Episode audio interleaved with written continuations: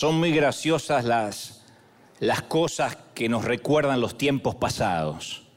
Eh, puede ser un aroma, puede ser una canción, y nos encontramos regresando a años anteriores, anhelando ese tiempo en que nos era conocido, un tiempo de la vida donde todo parecía ser más minimalista, más simple.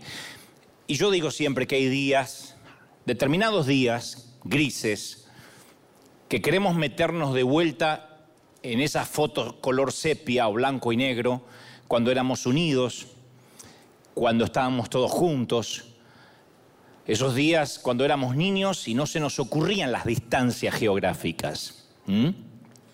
Y pensábamos que nadie se iba a morir, nunca, y que una sola casa bastaba para todos.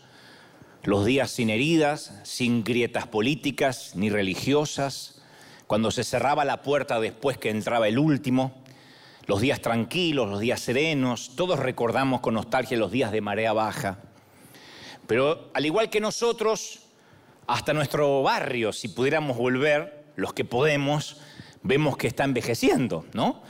Uno se puede alejar del país en el cual nació, pero dicen por ahí que nadie se aleja para siempre del barrio en el que se formó, porque el barrio es el escenario de todos los comienzos, la primera escuela, los primeros amigos los tuvimos allí, la primera novia, aunque ella nunca lo supo, la memoria de los muchos juegos en la calle, que en ese entonces la calle era patrimonio de todo el mundo, todo el mundo podía usar la calle.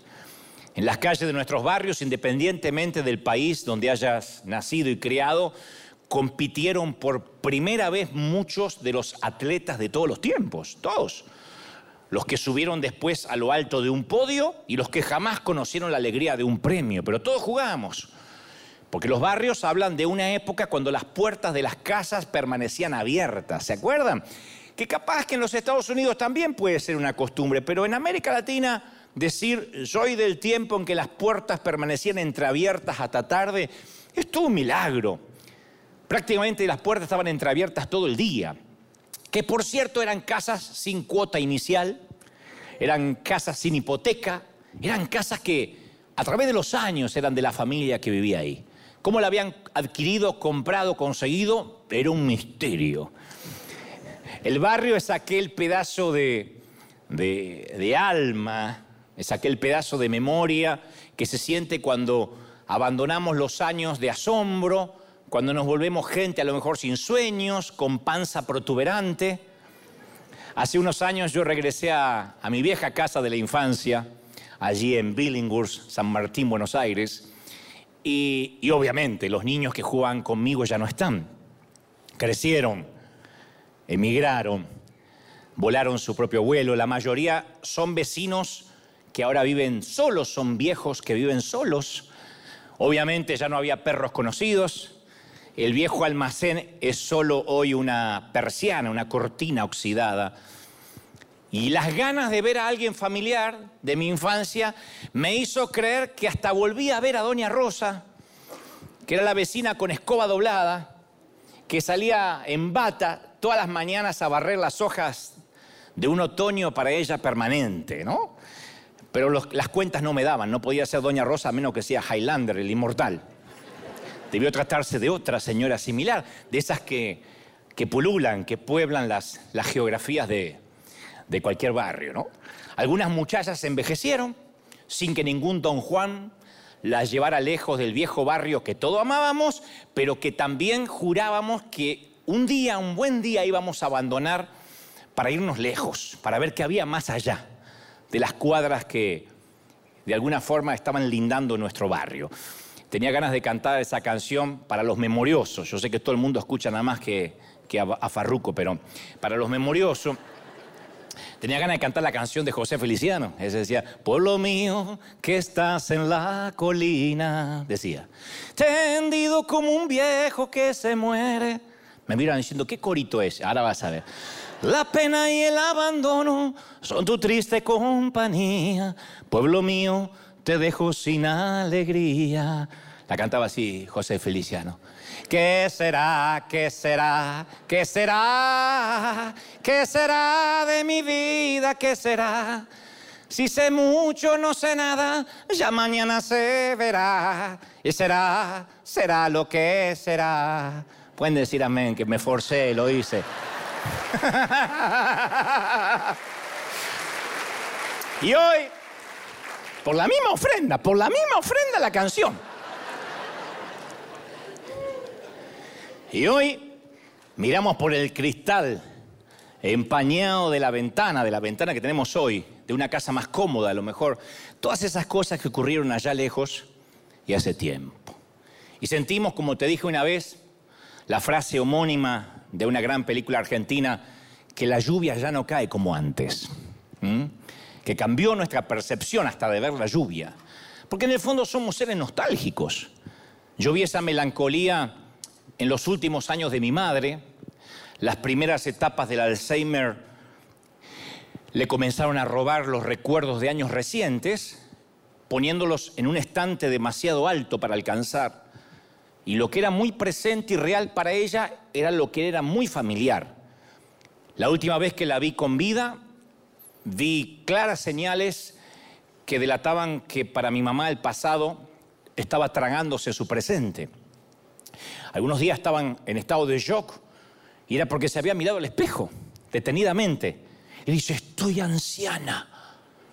Envejecí. ¿Cuándo fui? Porque para ella en su mente tenía veintitantos años. Era coqueta la vieja. Yo no sé por qué. Pues no hay nadie coqueto en mi familia, pero ella era... ¿Qué? Pero ella era muy coqueta la vieja. Había sido actriz de joven, bailarina, y ella era eh, muerta antes, muerta que sencilla. Por eso se murió cuando vio que no podía ser sencilla. Pero ella se veía con veintitantos, como que tenía toda una vida por delante. Y es duro ver a tus padres envejecer y cada día perder pequeñas piezas de quienes eran. Pero aún así, ese es el legado de nuestro mundo ido. Para ahí vamos todos, ¿no? Tal vez para ti el anhelo del pasado no tiene que ver con el deterioro de la edad, sino con el lugar en el cual estás ahora. Te encuentras en un matrimonio sin amor. Nunca lo viste venir. Y el impacto te dejó anodadada, anodadado, la cabeza te da vueltas. Te ha tocado a través de la vida ver a parejas luchando con rupturas devastadoras, pero nunca soñaste que un día te podía pasar a ti. Y sin embargo ahora estás tratando de sobrevivir los días más difíciles, una temporada álgida, acerba, una etapa en donde los años son, se supone, para disfrutarse, no para soportarlos. Tus hijos ya crecieron, emigraron, son mayores y te encuentras mirando a un futuro solo o sola. Y te preguntas una y otra vez qué pudo haber salido mal. Y la vida no suele ajustarse a nuestros planes siempre. El niño que era pura alegría ahora está casi reconocible, se volvió un adolescente monosilábico, rebelde, distante, casi un fantasma que pulula por la casa. Puedes haber perdido quizá la única persona que amabas y anhelas el pasado cuando recuerdas que eras muy feliz. O quizás estás muy comprometido económicamente, financieramente, y añoras volver al tiempo en que la vida era más austera, más... Eh, sencilla. O te hiciste un análisis físico de rutina, el que hacías todos los años, y aparecieron algunos indicios inquietantes en uno de los exámenes. El doctor pidió hablar contigo acerca de los resultados y se confirmó la presencia de un tumor. Y finalmente escuchas el tan temido informe, cáncer, metástasis avanzada. De una manera agresiva, de manera que te dicen que con buen tratamiento quizás pueda sobrevivir un año, si acaso. Y ahí es cuando uno se da cuenta que la vida y las dificultades vienen de la mano, seamos cristianos o no. Hay tormentas que parece que se intensifican gradualmente y parece que fuera más fácil hacerle frente a tiempos difíciles cuando uno los ve venir. Siempre digo que lindo sería que hubiese, así como el pronóstico del tiempo, pronóstico de tormentas de la vida. Mire, vienen unos chubascos. Vienen unos nubarrones complejos en tu familia en los próximos meses. Así que prepárese. Viene un tornado, viene un huracán, como se espera en, en Florida. Pero ¿cuántas veces sucede eso?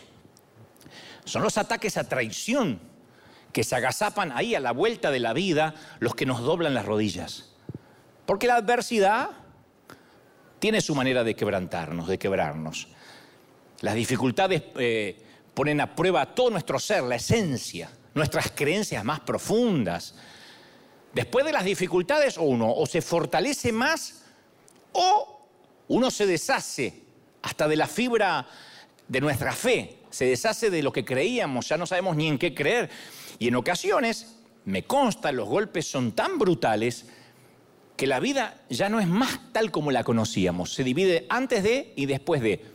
De alguna forma yo digo que todos tenemos un 11 de septiembre, un 9-11, todos tenemos unas torres de Manhattan que un día se nos derribaron, mental, anímica, emocionalmente, y hay un antes y un después, la vida se altera radicalmente. La verdad que es que son algunas crisis las que como tormentas vienen y nos hacen pedazos. Un viaje que creíamos que iba a ser placentero. Nos derriban violentamente, quedamos aturdidos, no podemos ponernos de pie para reiniciar el viaje. No hay un solo día que me haya parado acá sin tener en cuenta a esa gente. Yo no puedo dar por sentado que todo el mundo tiene que sonreír y todo el mundo tiene que estar alegre. Sé que lo intentas, pero hay mucha gente que no puede ponerse en pie. Y el Salmo 35, David habla de esos altibajos de la vida. Él dice, por la noche vendrá el llanto. No dice que no habrá llanto, dice vendrá el lloro. Y a la mañana vendrá la alegría. En sentido, en líneas generales, el llanto y la alegría no van juntos. Hay una dicotomía, son antagónicos. Hay excepciones, por supuesto, algunos lloran de alegría.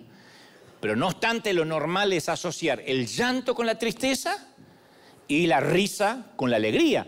Y David habla del gran abismo que existe entre la altura de un pico y la profundidad de un valle. Él lo dice.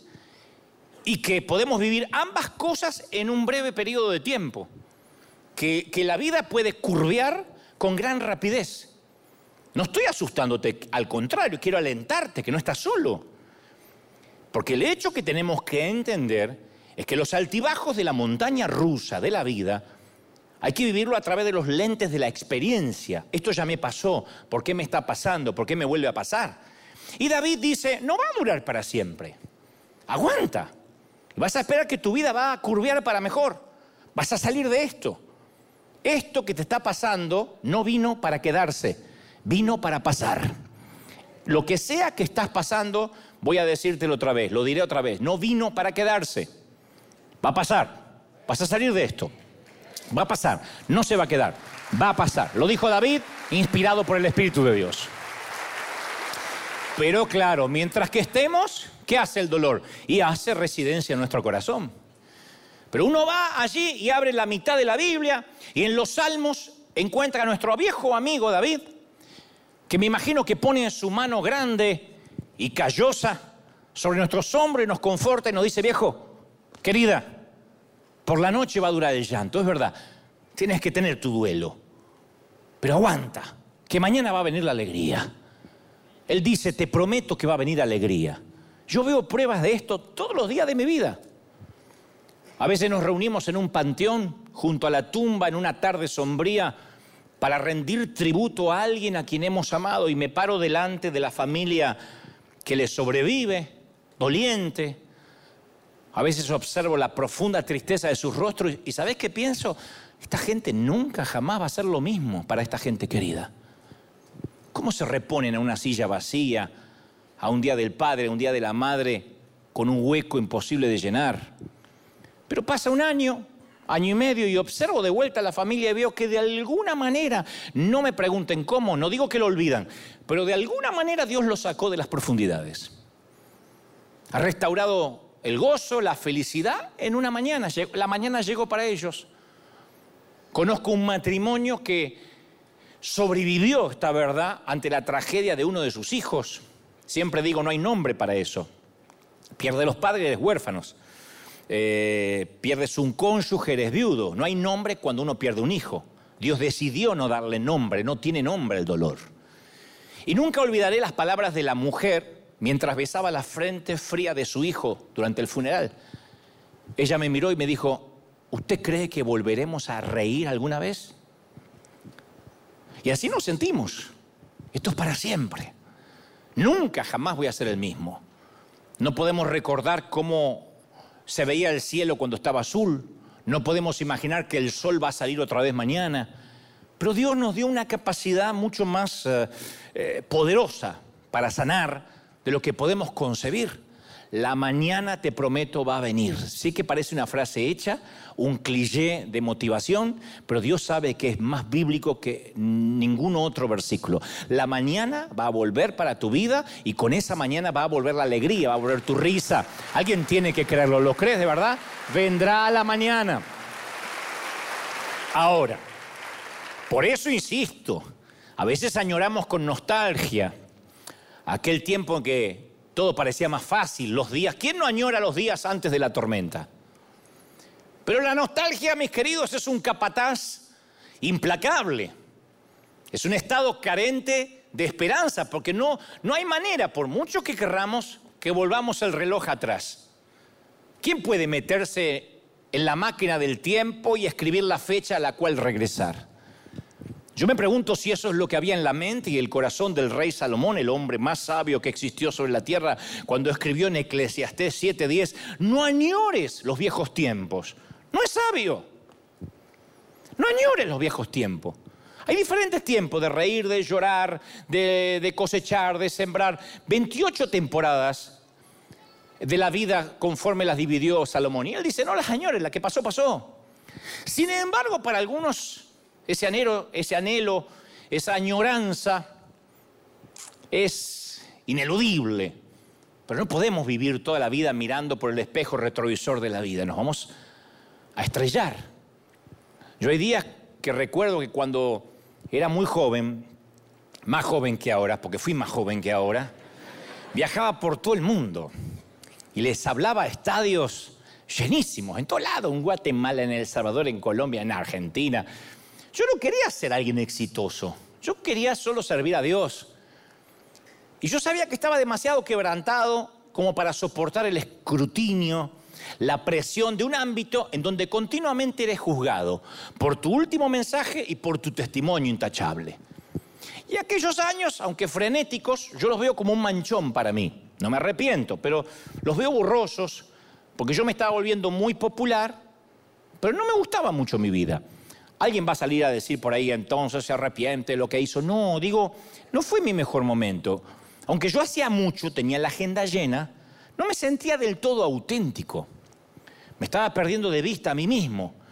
Me identificaba mucho con Job 7.4 cada vez que me acostaba en un hotel a pasar la noche en algún país remoto, con esa frase que Job dijo, me acuesto y pienso, ¿cuánto falta para que amanezca?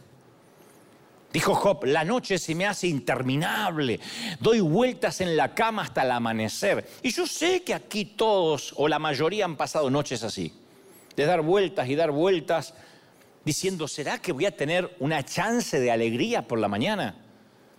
No hay nada como el brillo de los reflectores para revelar lo que hay en el corazón, porque el fuego del crisol, del crisol saca el polvo, la escoria, la superficie. Y un día, cuando cumplí los 35 años, le dije al Señor que yo anhelaba volver a ser ese muchacho del que nadie esperaba nada. Nunca pensé que yo iba a hacer esa oración. Yo dije, Señor, quiero otra vez los días austeros, los días sencillos en que nadie me conocía y por consecuencia nadie me criticaba. ¿Qué se debe sentir? Un día entero sin que nadie te critique. Yo tuve nostalgia por ser ese joven anónimo que no conocía a nadie, que nadie le importaba si yo hacía las cosas bien, las hacías mal, si predicaba bien, si predicaba lindo mi testimonio. Yo dije, ¿cómo me gustaría volver a esos días? Y esa es la pregunta que todos tenemos que contestar. ¿Qué hacemos? Cuando anhelamos el pasado que solíamos tener y que ya no podemos tenerlo más, pasó. Para bien o para mal, pasó. Quizás en tu vida tuviste una posición que perdiste y anhelas lo que eso representaba para ti, lo que hacías para Dios, de hecho, pero ya no está, hoy no te toca hacer eso. Hoy tienes otra asignación, aunque esa asignación sea esperar. Entonces repasas por tu mente buenos y viejos días, quizá una amistad que se echó a perder, te dijiste muchas palabras duras con tu amiga, con tu amigo, y hoy ya no se hablan y descubriste por las redes que ahora tiene una nueva mejor amiga o un nuevo mejor amigo. Quizás enviudaste y ahora añoras los días en que compartías cada momento y la casa está extrañamente silenciosa y no te acostumbras a eso. Y me dices, Dante, no me digas que voy a reír. No me acostumbro al duelo, al luto. No sé lo que estás pasando, pero sé que lo que elijas creer cuando las cosas empeoren va a impactar el resto de tu vida. Tu actitud es lo que va a cambiar. Son las decisiones en la oscuridad, las que tomas junto a la almohada, las que determinan el resto de tu vida.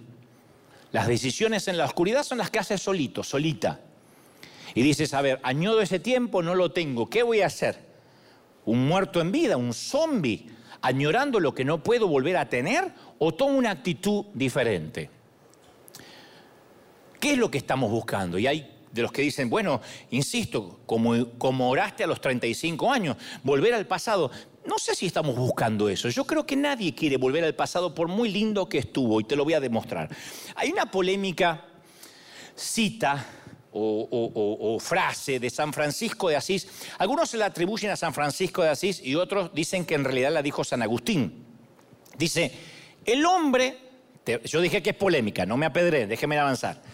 El hombre que llama a la puerta de un burdel o de un prostíbulo, inconscientemente también está buscando a Dios. No sabe si lo dijo San Francisco de así o San Agustín. Yo creo que lo dijo uno de los dos y se tiraban la piedra el uno al otro y dijiste vos. No, lo dijiste vos. Pero la primera vez que escuché que un hombre que toca la puerta de un burdel o un prostíbulo en realidad está buscando a Dios, dije, sí, ¿cómo no? Es una manera de justificar su lujuria, diciendo, yo vi la luz roja, pero en realidad estaba buscando a Jesús. pero cuanto más lo reflexiono y más pienso quiénes lo dijeron, digo, tiene que ser cierto. Yo creo que aún a través de nuestras búsquedas futiles, fútiles, huecas, en realidad todos tenemos el anhelo de buscar a Dios. La mujer que tiene 100 pares de zapatos en su placar está anhelando algo más que lucir sus pies a la moda. Tiene un vacío que no puede llenar con más y más zapatos. El que se esfuerza por tomar un trago más está anhelando algo más que tener un coma alcohólico. Cuando te llevas un chocolate más a la boca y ya ni siquiera le sientes el sabor, no es porque tengas hambre, sino porque tienes hambre y ansiedad de algo más. El que se toma un analgésico más después que pasó el dolor original está tratando de aquietar un dolor que nunca va a responder a la medicación. Cuando una relación te desilusionó y vas saltando de relación en relación y de una a otra, quizás no es que no encontraste a tu Señor perfecto, a tu Miss Universo, sino que estás anhelando, si eres una mujer, a alguien que está por encima de todos esos hombrecitos. Estás anhelando a alguien que está por encima de todas esas mujeres. Entonces, cada anhelo que tratamos de satisfacer al margen de Dios siempre será insuficiente. Como bien, y esto sí lo dijo San Agustín, nos hiciste para ti, Señor. Y nuestro corazón está inquieto hasta que descansa en ti. Jeremías 29:11 dice, porque yo sé muy bien los planes que tengo para ustedes, lo afirma el Señor tengo pensamientos de bienestar, de bien. No tengo pensamientos de calamidad para nadie. Entonces ustedes me van a invocar, dijo el Señor, y yo me escucharé, vendrán a suplicarme, los oiré, me buscarán y de corazón y me dejaré encontrar. Yo creo en eso. Yo creo en esa promesa. Dios dice, me buscarás y yo voy a estar, me dejaré encontrar. Alguien tiene que decir amén. ¿Lo crees de verdad? Me dejaré encontrar. Que por debajo de los escombros de mi vida personal, el verdadero anhelo de mi corazón siempre fue buscar a Dios. Yo viajé por todo el mundo en los últimos 30 años y creo que voy a seguir viajando, Dios mediante, y he hablado a millones de jóvenes y los oídos de ellos que el Señor me ha prestado, he escuchado sus historias y algunos de ellos ni sabían que estaban buscando a Dios. Y como algunos hoy, y me consta, se equivocaron en dónde buscar a Dios. Si creíste que amor y sexo era lo que necesitabas para sentirte pleno, ese anhelo ya debe haberte costado tu matrimonio o en el peor de los casos tu propio respeto personal. Si creíste que más cosas te hacían sentir mejor, entonces la tarjeta de crédito en algún momento te habrá pesado como una piedra de molino en el cuello. Si la comida te pareció brindarte el confort, la amistad, la intimidad que no te daba la vida, entonces tu cuerpo seguramente en algún momento se volvió tu propia prisión con sus muros rodeando tu vida. Si pensaste que tener hijos te iba a llenar el vacío, hay gente que tiene hijos porque cree que eso le va a dar alegría, paz y felicidad, ya te habrás desilusionado porque esperabas de ellos los que no están capacitados para dar, no pueden darte lo que Dios te puede dar.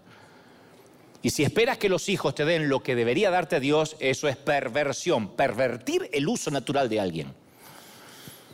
Ninguno de nosotros estamos solos en esta necesidad universal, nadie. Jesús vino porque todos estamos perdidos, no porque dijo que algunos estamos más perdidos que otros. Y yo quiero que lo pienses un momento.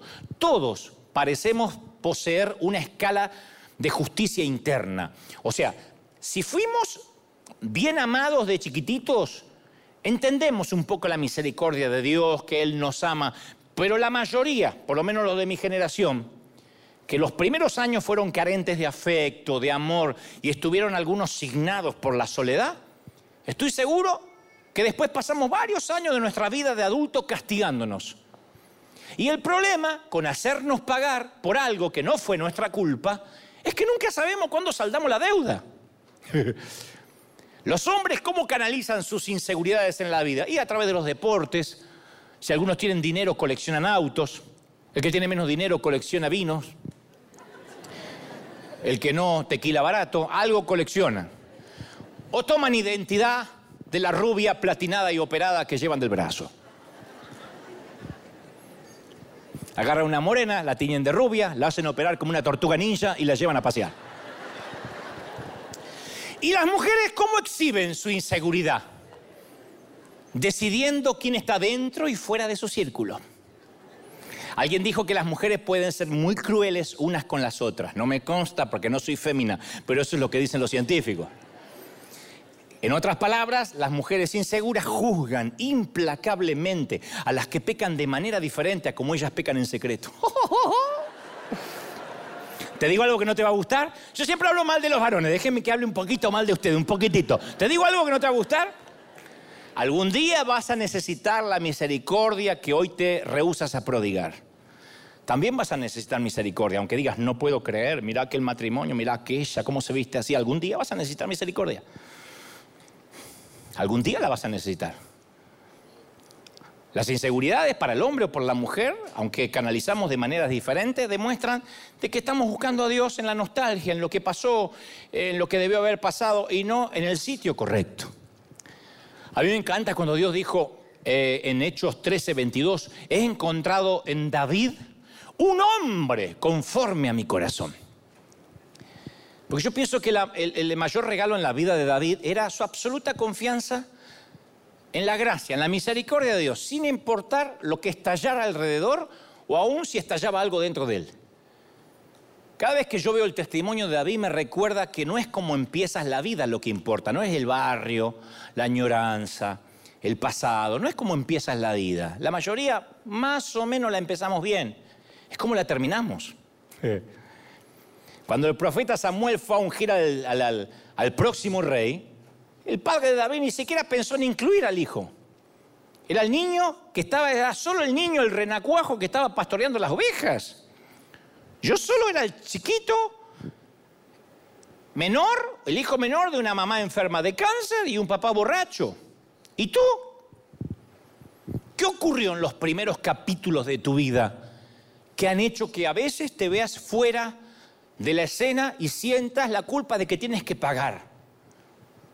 Porque cualquiera que haya sido la vida hasta este punto, a menos que haya una silueta de tiza blanca alrededor de tu cuerpo, nunca es demasiado tarde para cambiar. Nunca. Nunca. No puedes decir, yo ya tengo 50, yo tengo 70. El pasado no te define. La nostalgia no te define. Lo que nos va a definir es la actitud que tomamos en secreto. A ver, todo lo que viví, ¿cómo voy a reaccionar a partir de ahora? Yo mientras miro hacia atrás veo dos cosas inevitables que me pasaron. La, la, la, la, ruina de alguna de mis decisiones y la fidelidad constante de Dios a pesar de esas decisiones. ¿Alguien vivió eso también en su propia vida? Las veces que metió la pata y Dios se mantuvo fiel. Las veces que Dios no te soltó. ¿Sabes qué me sorprende a mí mucho, pero mucho, pero mucho? Las malas decisiones que yo hice a través de la vida y cómo Dios estuvo ahí. Yo digo, Señor, yo ya, si hubiese sido Dios, yo ya hubiese fulminado a Dante. Y viviendo con esas decisiones, Dios estuvo ahí. Nunca me dejó, nunca se retiró, nunca se dio por vencido conmigo. Jamás escuché a Dios decir, eh, Dante, lo hiciste de nuevo, pero vos, querido, sos una máquina de hacer babosada. Nunca. ¿Fue tu última oportunidad? No. Porque su amor no se basa en nuestro perfecto desempeño, sino en el perfecto amor que Él tiene para ti. Su amor es perfecto. Su amor es perfecto. ¿Lo puedes creer, sí o no? Eso es lo que se basa.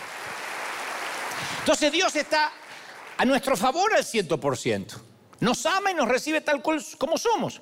Ya sé que alguien va a decir, no hablas del pecado eres un libertino. No, lo que yo estoy tratando es de que la gente pueda sanarse. No estoy diciendo sigue pecando, a Dios no le importa. Claro que le importa, pero Él nunca se alejará.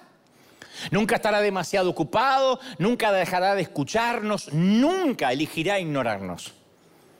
Pero a menos que lo creamos, y esto me va a llevar el resto de mi vida, hacer que la gente libre la cautividad mental y diga, lo creo, nunca vamos a depositar en Él nuestros profundos anhelos. Siempre vamos a tratar de satisfacer nuestros anhelos fuera de Él. Por eso hay tanta gente que adora servir a Dios, pero no adora al Dios que dice servir. La mayoría de la gente dice, yo me voy a otra iglesia porque acá no puedo servir. No importa si acá es.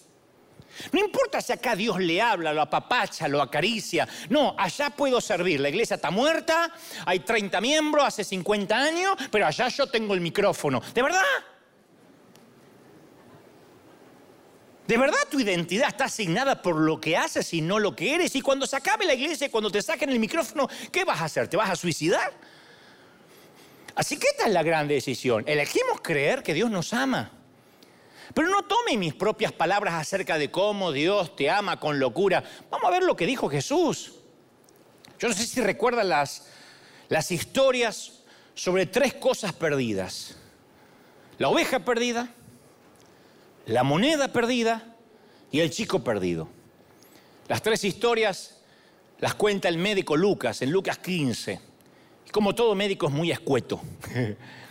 dice lo que tiene que decir, pero me deja librado a mí a, imaginarme lo que no está escrito, que por cierto no es una herejía, no me muevo del eje, pero hay cosas que a mí me fascinan. Por ejemplo, el Señor habló de la oveja que se escapó, la moneda que desapareció y el muchacho que se se alejó deliberadamente del Padre.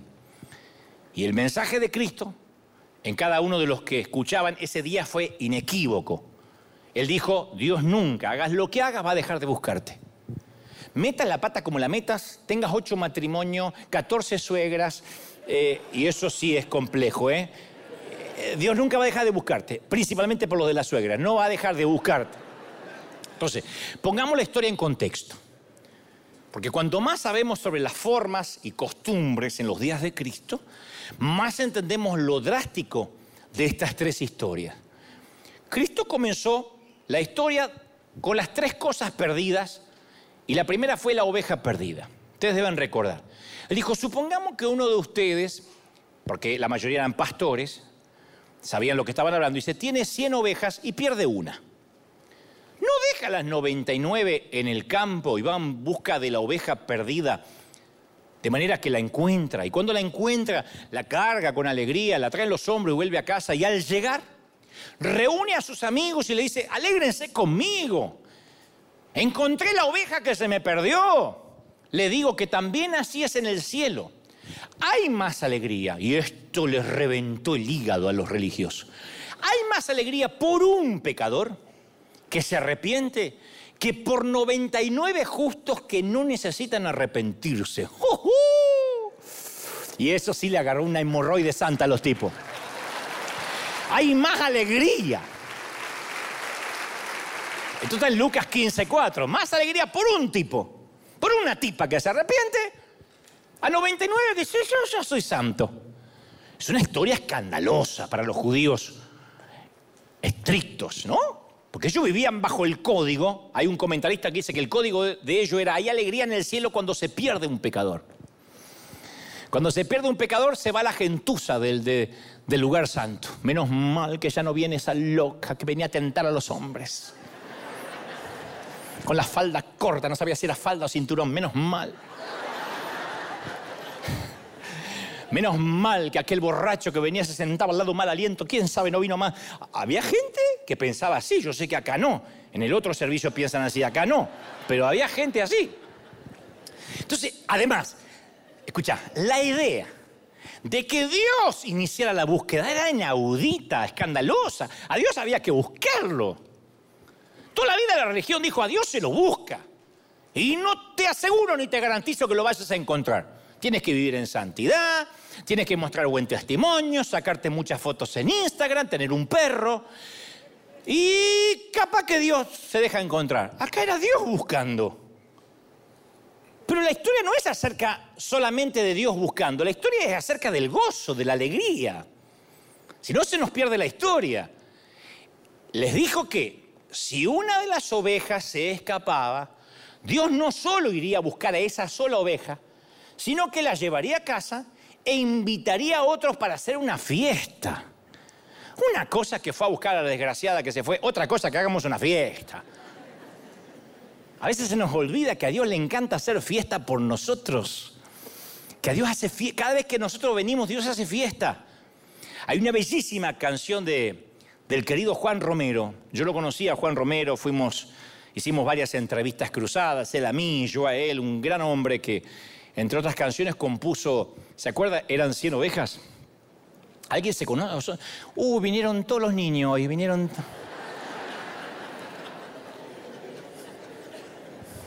¿Alguien conoce a Eran 100 ovejas? Eran 100 ovejas que había en el rebaño. Eran 100 ovejas que amante cuidó. Pero una tarde Le faltaba una, le faltaba una y triste lloró. Las noventa y nueve dejó en el aprisco y por la montaña a buscarla fue. ¿Cómo la encontró? La encontró gimiendo, temblando de frío ungió sus heridas, la tomó en sus brazos y al redil volvió. ¡Ja, ja! ¡Qué coro, señores! Yo te voy a contar por qué amo esta canción en particular. Varias veces te dije y conté que te hubiese encantado mi hermano, uno de mis hermanos, porque siempre tenía un chiste a flor de labios, las fiestas nunca empezaban hasta que él no llegaba. Durante años fue mi superhéroe, lo admiraba con, locura. Es raro que un hermano menor admire a un hermano mayor. Yo lo admiraba con locura. Cuando niño, yo siempre tenía una excusa o me inventaba una para poder ir a su casa. Estaba casado. Ir a su casa era leer hasta tarde, historietas, reírnos mucho. Un día algo pasó en la iglesia donde él iba y dejó de congregarse, se encadenó al alcohol, al tabaco, y así como sus pulmones y su hígado destrozó no solo su salud, su familia, sus empleos, sus amistades. Para hacer la historia corta, durante el 2013 no podía respirar debido a un infarto masivo. Alcanzó a llamar a su hija, según me contaron, y la ambulancia lo llevó al hospital pero no sobrevivió. Se llamaba Daniel, se llama Daniel Marcelo. El segundo, de, nosotros somos cuatro, este es el segundo hermano. Y yo siempre he tratado de imaginarme los minutos finales de él. Me lo imagino viajando a alta velocidad por una ruta del conurbano de Buenos Aires en una ambulancia, viendo lo último que él vio de esta tierra, de este planeta, es el techo gris de una ambulancia en una madrugada oscura, con médicos tratando de reavivarlo, dándole oxígeno, tratarlo de volverlo en sí. Y viste que cuando alguien depresivo, que está enfermo, se quita la vida, inmediatamente aparecen los religiosos a decir, usted está en el infierno y no lo esperes ver. Si se quitó la vida no es salvo. Yo voy a tener problemas con todo lo que estoy diciendo en estos últimos mensajes, pero a mí me molesta tanto cuando desde acá, de este lado del sol, decide quién va allá y quién no va. Si hay algo que me exaspera es eso. Aquel no va, no tiene falsa doctrina. Aquel es un católico, se pierde. Hay tanto que sabe. Nos vamos a pegar unas sorpresas allá arriba. Nos vamos a pegar una sorpresa. La semana pasada prediqué y dije, hago un paréntesis, ahora vuelvo con mi hermano. Prediqué y dije, este, cuando pienses qué postura va a tener la iglesia con los homosexuales, con las familias disfuncionales, yo no dije, vamos a tener una postura libertina, abierta, open mind. Dije, no hablemos de un pecado, pongámosles la cara. Ustedes estaban, pongámosle la cara de un hijo. Porque es fácil decir, ¿y qué hacemos con un gay? Antes de decidir qué hacemos, pensemos que es tu hijo.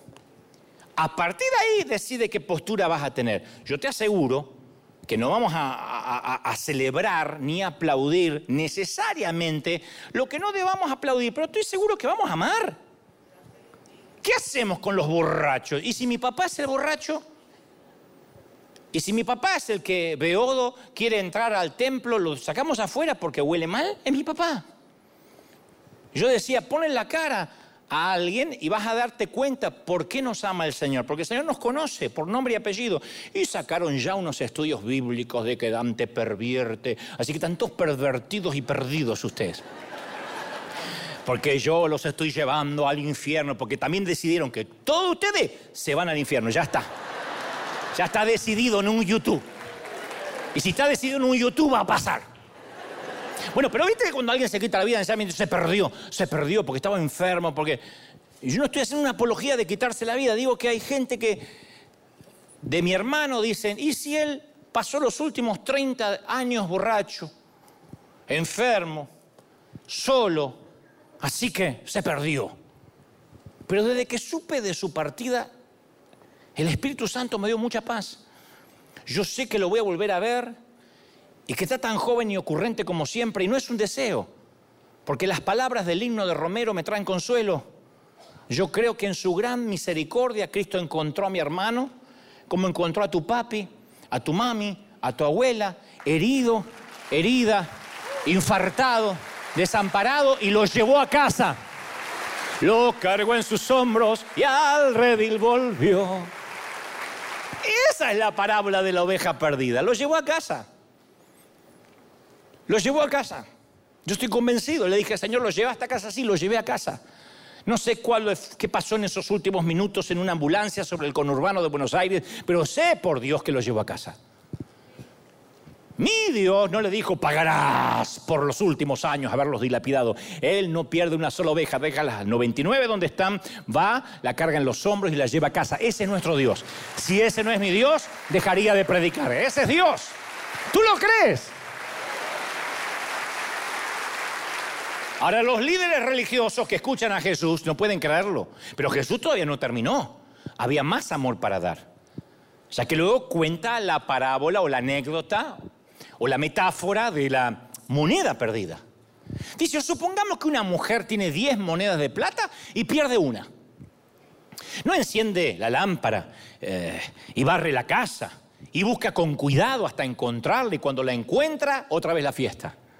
Reúne a sus amigas y les dice, chicas, alégrense, encontré la moneda que se me había perdido. La vamos a celebrar, vamos a festejar. Les digo que asimismo se alegra Dios con sus ángeles por un pecador que se arrepiente. Otra vez, no te pierdas de qué está hablando Jesús, está hablando de alegría. Está hablando de fiesta, de parranda, está hablando de candela, está hablando de reventón, está hablando de que esto se va a poner bueno porque mientras que se arrepienta la gente va a ver fiesta. ¡Ja, Alguien tiene que decir amén. Ahora, eh, eh, en el relato de Cristo, la mujer de la moneda no descansaba hasta encontrarla. Y aquí Cristo introduce una perla. espiritual de sabiduría en esta breve historia de salvación. Dice, alégrense conmigo, dice la mujer, porque encontré mi moneda perdida. Yo no sé si ves la belleza de la posesión aquí. Mi moneda perdida, es mía. Mi moneda, la que yo me gané. No es que dijo, me la agarré en un sorteo, así que si se pierde, se pierde. Vino sin que lo pida, se va sin que la, sin que la busque. No, esta es mi moneda. Y esto fue terrible, fuerte, choqueante para aquellos que toda la vida se sintieron forasteros, parias, que Cristo dice, tú eres mío, no te voy a perder. Me costaste mucho, eres mí, eres como mi moneda. Yo te poseo. Y finalmente Jesús lleva esta verdad al nivel más profundo cuando cuenta la historia del chico, del muchacho, pródigo. Yo antes pensaba que era una historia sobre un hijo ingrato que huía. Ahora entiendo que es la historia de una fiesta. Todo se trata de la fiesta. Una gran y gloriosa fiesta que Dios armó para todos los que se atreven a venir y ser parte. Y cuando se trata de fiesta, vas a descubrir que la gente se divide en cuatro grupos. A saber, los que dudan que haya una fiesta. El Señor no es fiesta, no es chiste. Está contando chiste y el Señor es serio. Esa gente va a ir al cielo, pero amargada, pobrecita, arrugada, extrañida de vientre. Por eso estás extrañido.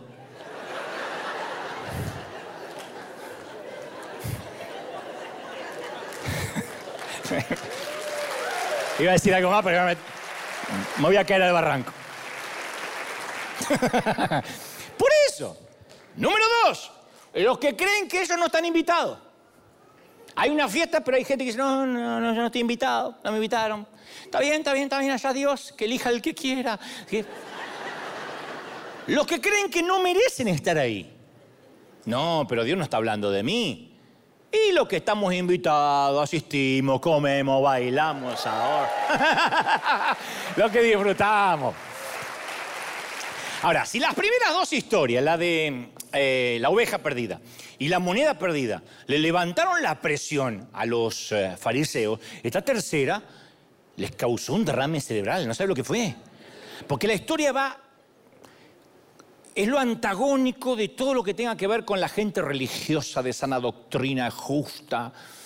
Él dice, un hombre tenía dos hijos, estaban todos así. No fue esto una alegría que todo el mundo aplaudía, fue, un sermón tenso. Estaba rompiendo los paradigmas. Dijo, un hombre de ellos, un hombre tenía dos hijos. Viene el menor de ellos, se le dice al papá, papá, dame lo que me toca de la herencia.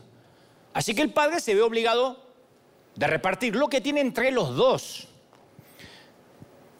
Por razones de que el hijo menor pide la herencia, el grande también recibe. Y esta es la historia más ofensiva de las tres. Porque uno puede entender que una oveja se extravíe. A ver, que una moneda se caiga al dar un sacudón con la cartera. Pero este muchacho es arrogante, es egoísta, es un canalla, es un badulaque, un granuja, casi un argentino te diría, es sinvergüenza. Básicamente está diciendo, me encantaría, papi, quedarme hasta que te mueras, pero la verdad que yo veo que no te estás muriendo nunca.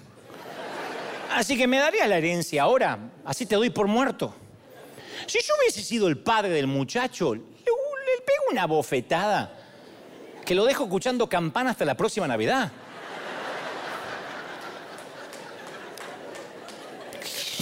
Dame la herencia que me querés porque veo que no te va a morir. Te doy una que, que se anda. Le vuelo los dientes y lo dejo sin dientes trabajando. Bueno, Por eso ofende la historia. Ya desde el comienzo a los oyentes no les gusta la historia.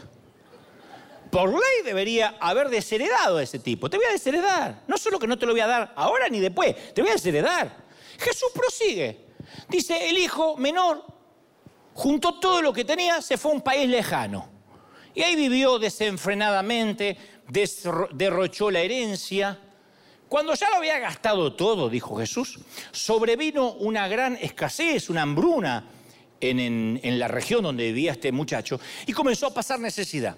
Así que se consiguió un empleo con un ciudadano de aquel país que lo mandó a sus campos a cuidar cerdos. Ahí empezaron a sonreír los que escuchaban. Hmm. Tenía hambre. Este, hubiese, se llenaba el estómago con la comida que le daban a los cerdos pero nadie le daba nada. Ahí, la historia tomó un poco de forma para los tipos porque es como que había un propósito redentor para los fariseos, ¿no? Un final feliz para una historia desagradable. Un muchacho judío se atreve a insultar a su padre y termina con la peor pesadilla para un judío, cuidando cerdo. Toma en tu cara, pródigo. Ahí aplaudieron todos. Ustedes no, los fariseos aplaudieron. Van a aplaudir? Los fariseos aplaudieron. Pero Jesús no terminó ahí. Por fin el pibe, el chamaco, recapacitó y dijo, a ver, no puedo volver a mi padre en calidad de hijo, pero ¿cuántos jornaleros tiene? Tiene un montón de empleados. Por lo menos que me dé trabajo mi papá. Me conoce. No, no me va a aceptar como hijo, porque hice lo peor de lo peor, pero por lo menos que me tome como uno de los jornaleros y por lo menos voy a comer. Yo por comida y agua vuelvo. Tengo que volver a mi padre y decirle, papá, pequé contra el cielo, pequé contra ti, no merezco que me llames más tu hijo, estoy de acuerdo, no voy a ser más tu hijo, pero por favor, trátame como un empleado. Ridículo. ¿Pueden escuchar la muchedumbre cuchichear? ¡Ja! ¡Ah! No vuelve porque está arrepentido, vuelve porque tiene hambre. ¡Ah! El señorito tiene hambre. Mándalo a freír espárrago. Miserable, desagradecido. Hincha del Real Madrid. decile. Pero espera. La historia está lejos de terminar. El tipo emprende el viaje, dice Jesús. Yo, yo, hubiese, si me daría una máquina del tiempo, quiero estar en ese sermón. Para ver las caras de las, damas de ahí. El tipo va de viaje y va a ver a su padre. Todavía está lejos cuando su padre lo vio. Y su padre salió corriendo a su encuentro. Se, levantó la túnica, acuérdense que tenían túnica, y sale corriendo como si fuera la lagartija de National Geographic y lo, y lo abraza. A esta altura la multitud estaba furiosa. A ver, que un padre respetable se alzara la túnica y corriera era algo inaudito. Pero que ese padre corriera hacia el hijo, que lo había insultado, era extravagante, era inimaginable. Ese es el punto. Jesús quería dejar claro que el amor de Dios es extravagante, no resiste análisis, no resiste sentido común, es escandaloso, es un escándalo, escándalo. Por esa razón, el hermano del hijo pródigo, el mayor, no le gustó ni medio.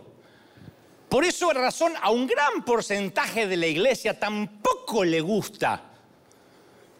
A mí me viven diciendo, a ese altar sube cualquiera, te vi que hablas con los famosos, porque dicen no es justo. Y claro, el amor de Dios no es justo. Nunca fue justo. O por lo menos lo que nosotros entendemos por equidad. Tú no quieres justicia. Nunca te atrevas a decir, Señor, tu justicia, porque te va a caer un... si es justicia. Le dice el hermano mayor, pero papá, pero fíjate los años que te serví, por favor, porque era refresada. Te juro, no inventes pa.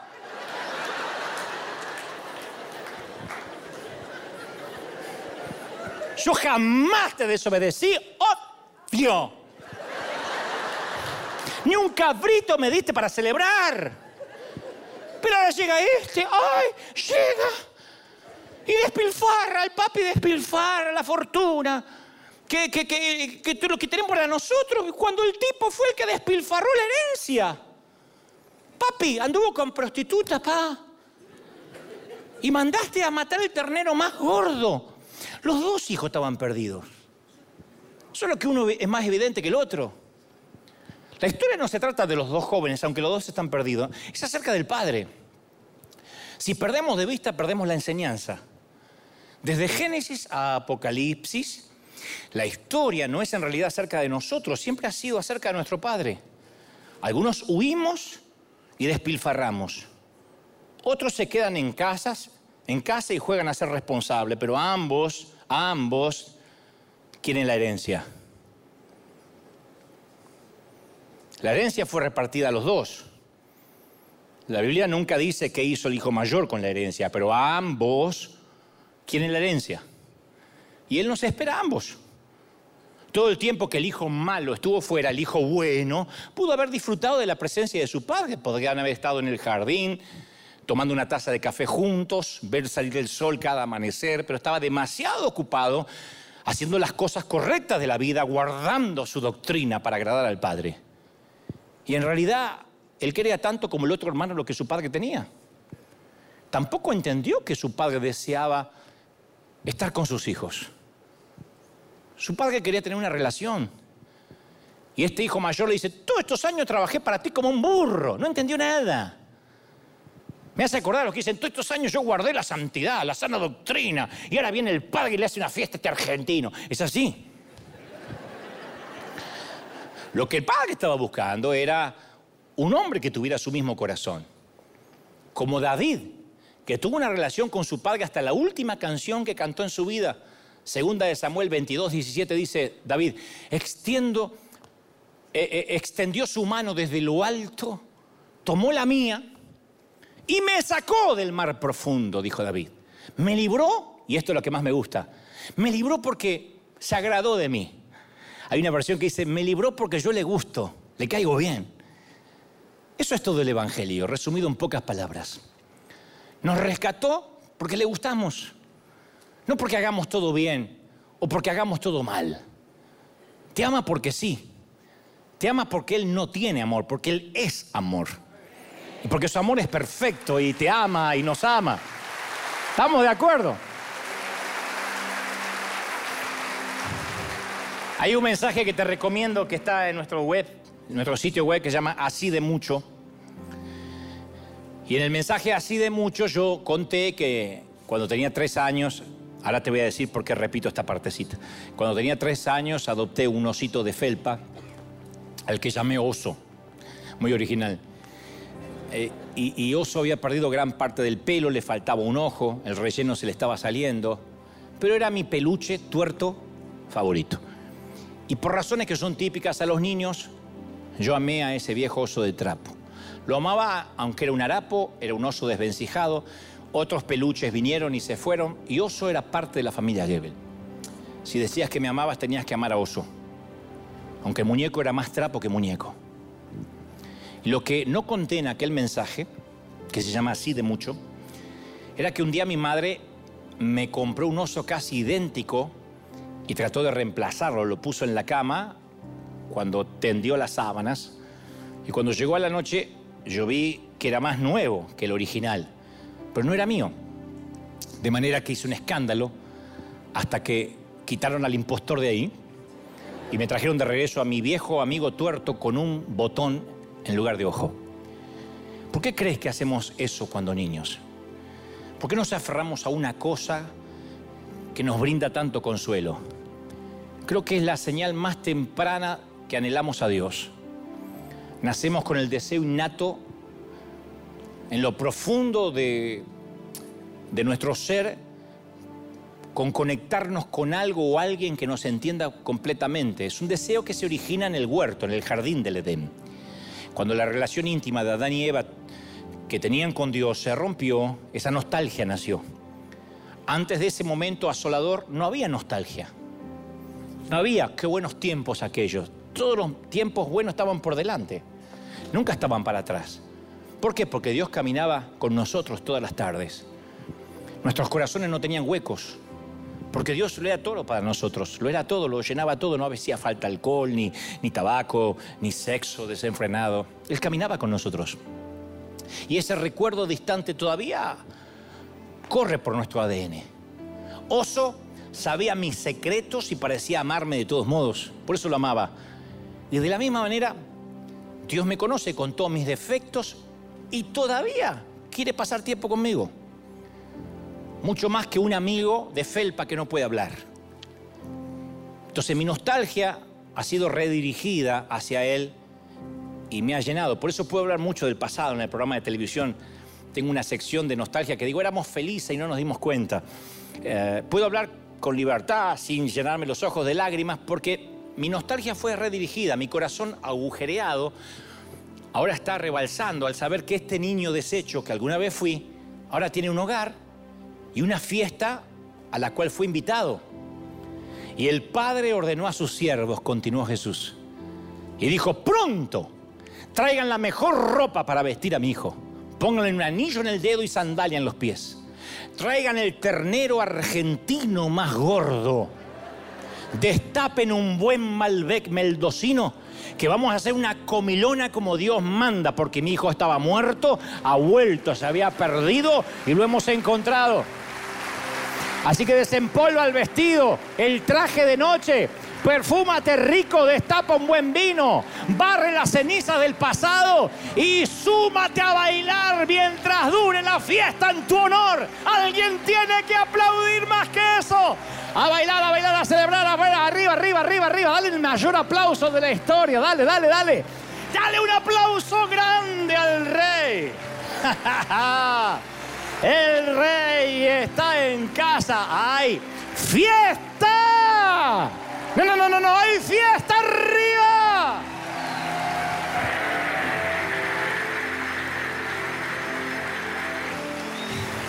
Si hay algún amargado viéndome, perdón que somos felices. Perdón que somos felices, perdón que nuestra, nuestra alegría se nos refleja en el rostro, perdón. Perdón de que el Señor nos llenó de júbilo, de alegría, perdón por ser tan felices, pero esto es lo que quiere el Señor, una iglesia que se sepa amada. Dios nunca bajó los brazos contigo, nunca se rindió, nunca. Hayas hecho lo que hayas hecho, no me importa que digan que soy un libertino, Dios sabe que hay gente que se está liberando, te ama el Señor como nunca, nadie jamás te ha amado y no va a dejarte, no te vas a perder. Vamos a casa, nos vamos a casa gente, te vas a casa. Dime voy a casa, tú te vas a casa. Nadie se queda atrás, nos vamos a casa. Nos vamos a casa. Vamos, nos vamos a casa, celebra. Vamos, todos juntos, di conmigo, Señor Jesús, entra en mi corazón. Fuerte, perdona mis pecados. He vuelto a casa. Quiero celebrar. Gracias por la fiesta.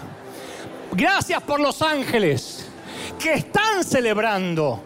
Yo quiero brindar por eso, porque me has perdonado, porque me das una oportunidad. Ahora levanta tus manos al cielo. Vamos todos, todos, todos. Quiero orar por ti. Minutos finales. Padre, estoy orando por esta cuna de campeones, por estos obreros de primera línea, por esta iglesia maravillosa, por esta nave insignia. Oro por los que están del otro lado, en todos los continentes, sea donde sea que nos estés viendo. Me dice el Señor que te diga, no te dejo, yo no te abandono, yo estoy contigo. No sabes cómo te ama el Señor.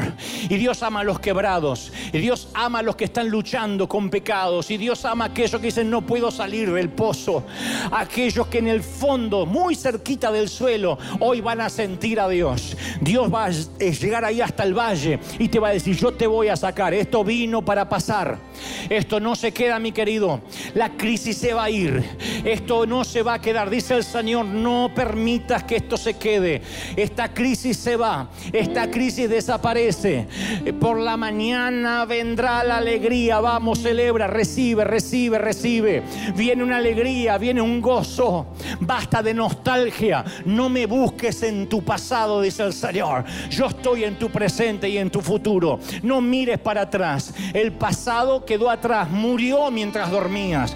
Yo te estoy trayendo hoy fruto de gozo, fruto de alegría. Vamos a celebrar, vamos a creer, vamos a confiar, dice el Señor, que los mejores días están por delante. Vamos vamos, vamos, Últimos minutos. Los que tengan el bautismo del Espíritu interceden como conviene. Los que no, abran la boca de algo, Dios la va a llenar. Estoy orando por cada país, por cada nación. Estoy orando por las puertas que se van a abrir. Te ama el Señor. ¿Cómo no te va a amar el Señor si en sus manos te tienes esculpido, princesa? Si te tiene en sus manos, príncipe, ¿cómo no te va a amar el Señor? No te imaginas cómo te ama. Y aunque algunos cataloguen este mensaje como mensaje de gracia barata, yo corrijo, no es gracia barata, es gracia inmerecida. Ni siquiera barata la podríamos pagar, es gracia, favor. Dice el Señor, yo soy quien te perdona, yo soy el que no te deja. Nadie arrebata de mi mano los que son míos. Nos vamos a casa. Nos vamos a casa a las 99 y la que se perdió. Nos vamos a casa. Vamos a barrer hasta encontrar al perdido y nos vamos juntos a casa. Todos volveremos a casa. Heridos, vivos o muertos, Dios nos llevará a casa.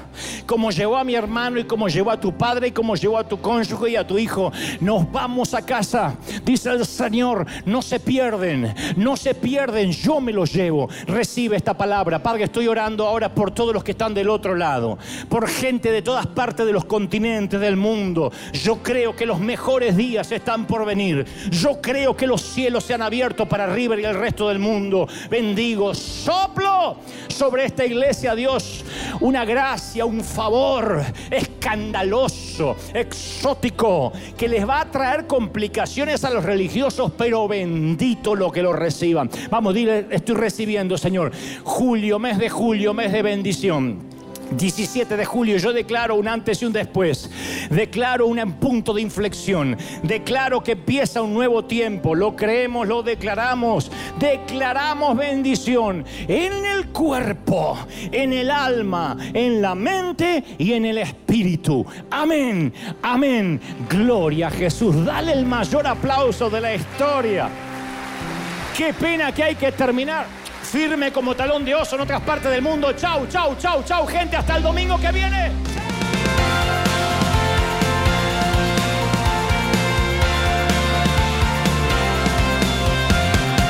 Apareciste una noche de soledad, abandonado y perdido te reconocí. Tu voz diciéndome no temas, yo estoy aquí. El Padre me envió por ti. Me curaste las heridas, me sanaste mi Jesús. Todas mis cargas las dejaste allí en la cruz. Algo tan grande no lo puedo comprender. Oigo tu dulce voz diciéndome una y otra vez. oh, oh, oh eres bienvenido, eres amado una y otra vez.